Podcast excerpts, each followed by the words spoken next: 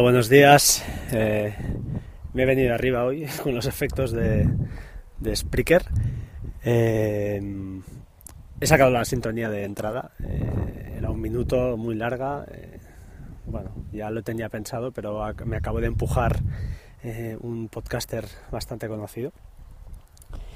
Y bueno, hoy la idea de hoy que, estoy alucinando porque estoy sigo grabando. pensaba que no tenía nada que contar. Tampoco creo que cuente nada de eh, especial y que algunos supongo que algunas cosas ya las tendréis más que sabidas. Pero bueno, me divierto y, y ya me vale. Hoy de qué hablamos? Pues bueno, para empezar, hoy la fecha. Estamos a día 24 de mayo de 2016. Eh, si está escuchando esto mi amada esposa, pues felicidades, es su cumpleaños. ya sabes que sin ti nada, no sería posible. Y empezamos. Pues bueno, hoy la por el título lo veréis o supongo que sabréis veréis de qué va. Hoy va de capturas de pantalla. Aplicaciones de Mac OS X eh, para capturar pantalla. Yo no sé si os pasa, pero a mí mm, cuando estaba en Windows y todavía trabajo, por desgracia, con, Windows. Snagit era una aplicación eh, perfecta, perfecta porque tenía atajos de teclado, eh, podías editar con, con, flechitas, tenía efectos, muy rápida, muy fácil, sé que lo podías copiar, enseguida pegar, muy rápida y, la verdad una aplicación bien, bien, hecha, muy buena. Tengo que reconocer que nunca la pagué, pero eh, esta filosofía desde que estoy en el mundo Macintosh pues la he cambiado mm, básicamente por dos razones creo. Una por la edad. Supongo que a medida que te vas haciendo mayor te vuelves más cómodo también te vuelves más responsable. Yo que me he dedicado al desarrollo esporádicamente, eh, bueno, sé lo que, o creo que soy bastante consciente de lo que cuesta eh, realizar una aplicación. Y al final, pues evidentemente aplicaciones de 3 euros, de 2 euros, es que ni me lo pienso, ni me lo pienso. Pero es que últimamente ya, mm, incluso, bueno, últimamente no, desde que tengo el Mac, eh, creo que no he pirateado casi ninguna. Quizá las he pirateado para probar, pero si he visto que la aplicación es buena o la voy a usar, he pasado por caja. Al final esto ayuda a que la industria pues funcione. Los señores de Apple ganan mucho dinero, pero los desarrolladores es otra, es otra película. Pero bueno, no me enrollo más. Eh, hablamos de, de aplicaciones de captura. Pues fijaos, justamente ayer recibía un tweet de, los creadores de MonoSnap. MonoSnap, dejaré el enlace, es una aplicación gratuita, eh, cumple su función, eh, te permite realizar capturas y, lo más importante, después editar, porque ya sabemos que estas aplicaciones te permiten, pues eso, capturar la pantalla completa, una parte de la pantalla, todas estas cosas ya, ya sabemos cómo, cómo van.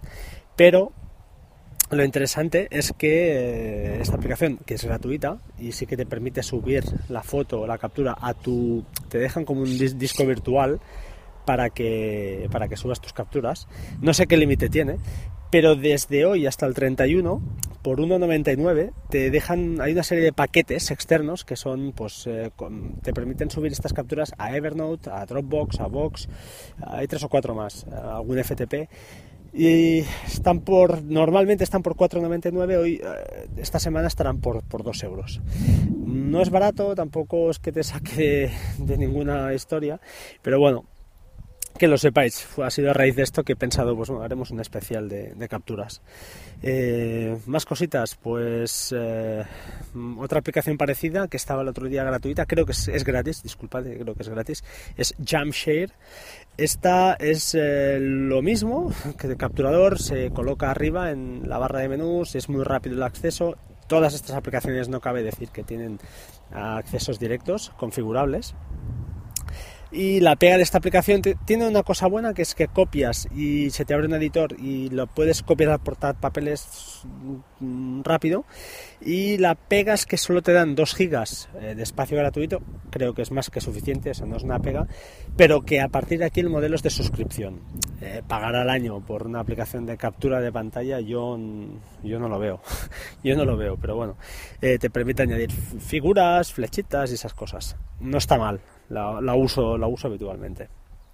Y finalmente la mejor para mí, que supongo que es la que usáis todos, aparte de la, eh, de la que lleva nativa macOS, es Sketch. Sketch para mí la mejor, eh, gratuita, eh, bueno, permite hacer la edición es muy currada, permite escoger muy bien el tipo de fuente, es más más vistosa. Las flechitas son más con más gusto. No sé, a mí la verdad es que me gusta. La única cosita es que solo te permite exportar a Evernote. Eh, y es un servicio que no uso. Eh, yo uso de otra manera mis notas. Las gestiono de otro modo.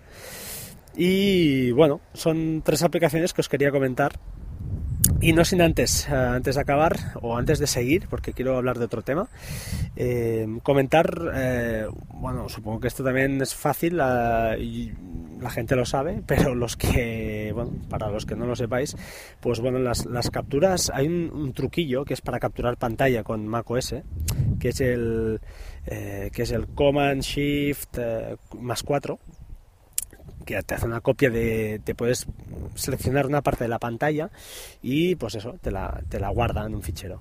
Pero hay una opción que es Command Shift más Control más 4, que esta captura que haces directamente te la copia por papeles. O sea, esto es va muy bien. Para mí, fantástico. Porque cuando quieres hacer algo rápido que lo quieres enviar en un correo o cualquier historia, es súper rápido. Si necesitas de edición, ya no te vale. Ya no te vale, estoy de acuerdo. Pero bueno, va, va bien. ¿Vale? Eh, ¿Qué más os quería hablar hoy? Bueno, pues os quería hablar eh, dos cositas rápidas en el tintero antes de que me olvide.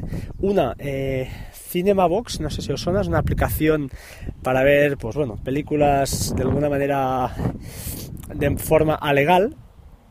Y se ha colado en la App Store. Lo digo porque supongo que no, supongo que no tardarán en retirarla. bueno, yo, yo os aconsejaría, pues no está de más tenerla.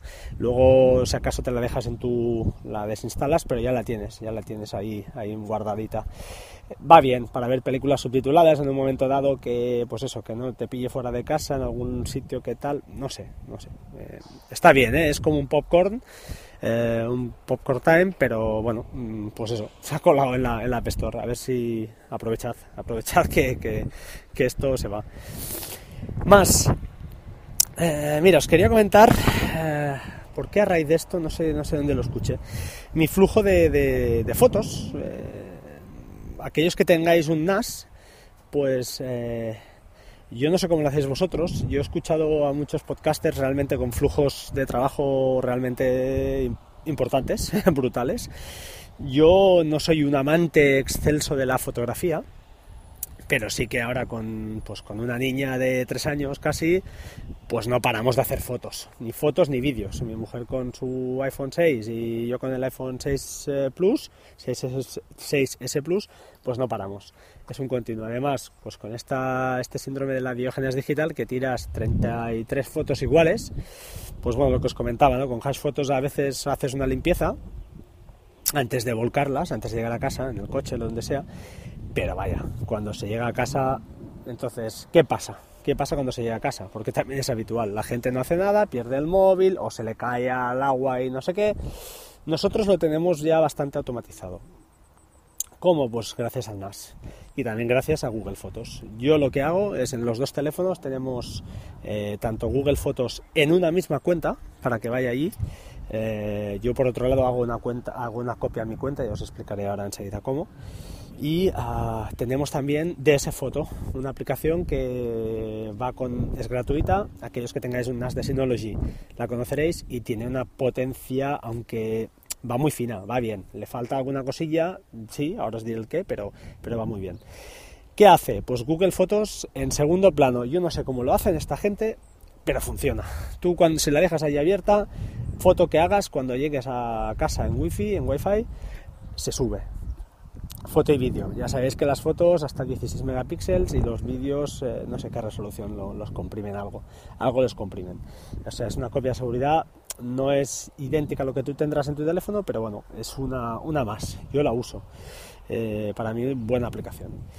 Y por otro lado, de ese foto. De ese foto, aunque la tengas en segundo plano, si no la tienes activa, es una cosa que sí que es un poco tal, pero cuando te acostumbras, pues es una rutina, la metes en primer plano y a, raíz de las geovallas, que bueno, es una parte de la aplicación que te permite definir sitios de Wi-Fi o no, pero en principio de Wi-Fi es lo ideal, para que cuando entren esas geovallas pues te suba cualquier foto o vídeo que tenga, que tenga nueva y lo que te hace pues es eso, cualquier foto nueva que él detecte, una copia incremental de las que tienes en tu, en tu cámara roll, te la sube directamente a, a la carpeta que tú le digas del NAS.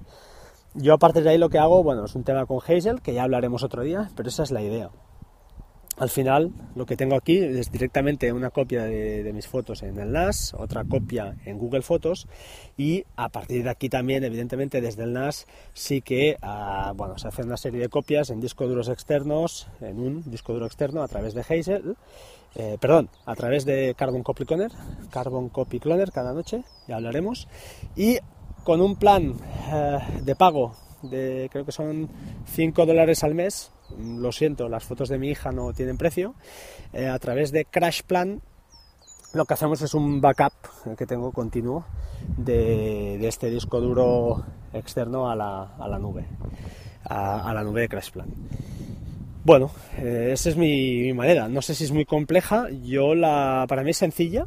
Es sencilla. Al final los flujos tienen que ser también lo máximo de sencillos posibles, porque si nos liamos a hacer eh, mil paranoias, bueno, el primer día está muy bien, pero cuando falla es más fácil que falle, eso para empezar, y segundo, cuando falla te cuesta más, tienes que recurrir a algún diagrama de flujo que te hayas creado, etcétera, etcétera. Yo para mí al final lo más, lo más fácil es, a veces lo más útil. Creo que nada más. Eh, antes de despedirme, dejar los métodos de contacto.